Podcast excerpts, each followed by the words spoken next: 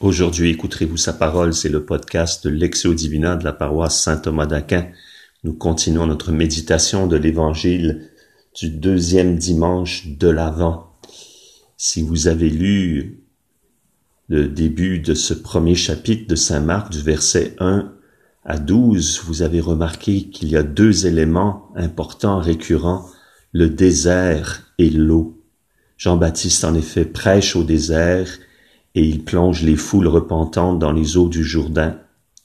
Jésus lui-même est baptisé par Jean dans les eaux du Jourdain et il part au désert.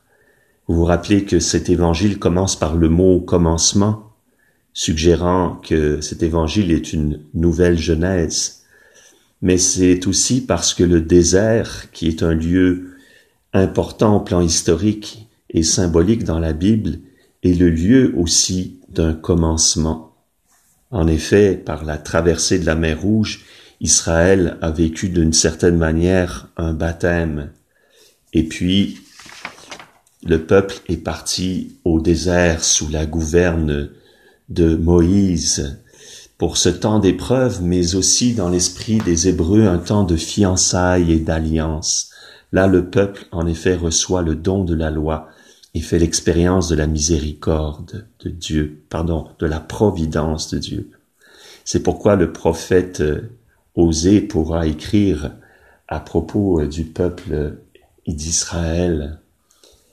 C'est pourquoi mon épouse infidèle, je vais la séduire, je vais l'entraîner jusqu'au désert et je lui parlerai cœur à cœur.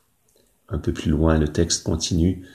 Je ferai de toi mon épouse pour toujours je ferai de toi mon épouse dans la justice et le droit, dans la fidélité et la tendresse.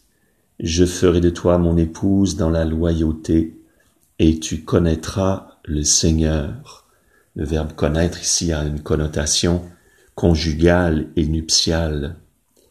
Dans le même registre, un autre passage, un de mes préférés dans l'Ancien Testament que nous lisons au livre du Deutéronome chapitre 8, versets 1 à 3. Souviens-toi de la longue marche que tu as faite pendant quarante années dans le désert. Le Seigneur ton Dieu te l'a imposé pour te faire passer par la pauvreté. Il voulait t'éprouver et savoir ce que tu as dans le cœur. Allais-tu garder ses commandements, oui ou non? Il t'a fait passer par la pauvreté, il t'a fait sentir la faim, et il t'a donné à manger la manne, cette nourriture que ni toi ni tes pères n'aviez connue, pour que tu saches que l'homme ne vit pas seulement de pain, mais de tout ce qui vient de la bouche du Seigneur. Fin de la citation. Alors demandons au Seigneur que dans ce temps de désert du confinement, nous trouvions dans la parole de Dieu la nourriture de notre marche, mais aussi l'occasion d'une intimité plus profonde avec euh, notre époux céleste, l'époux de notre âme. Je vous invite, quand vous lisez la Bible, à quitter votre prière en église ou votre téléphone pour ouvrir le livre lui-même de la Bible, prendre le temps de lire et relire ce début de l'évangile de Marc, ce commencement, et se laisser toucher par une parole, par un mot. Je vous rappelle que si vous commencez dans la Lectio Divina, vous pouvez consulter dans l'épisode du 7 décembre une boîte à outils et que vous pouvez également, si vous avez été touché par une parole et que vous avez envie de le partager, aller sur la page Facebook. Aujourd'hui sa parole, demander d'être accueilli, d'être membre de cette page et vous pourrez partager. Ainsi la parole de Dieu se multipliera. Prions ensemble pour que tu saches que l'homme ne vit pas seulement de pain, mais de tout ce qui vient de la bouche du Seigneur.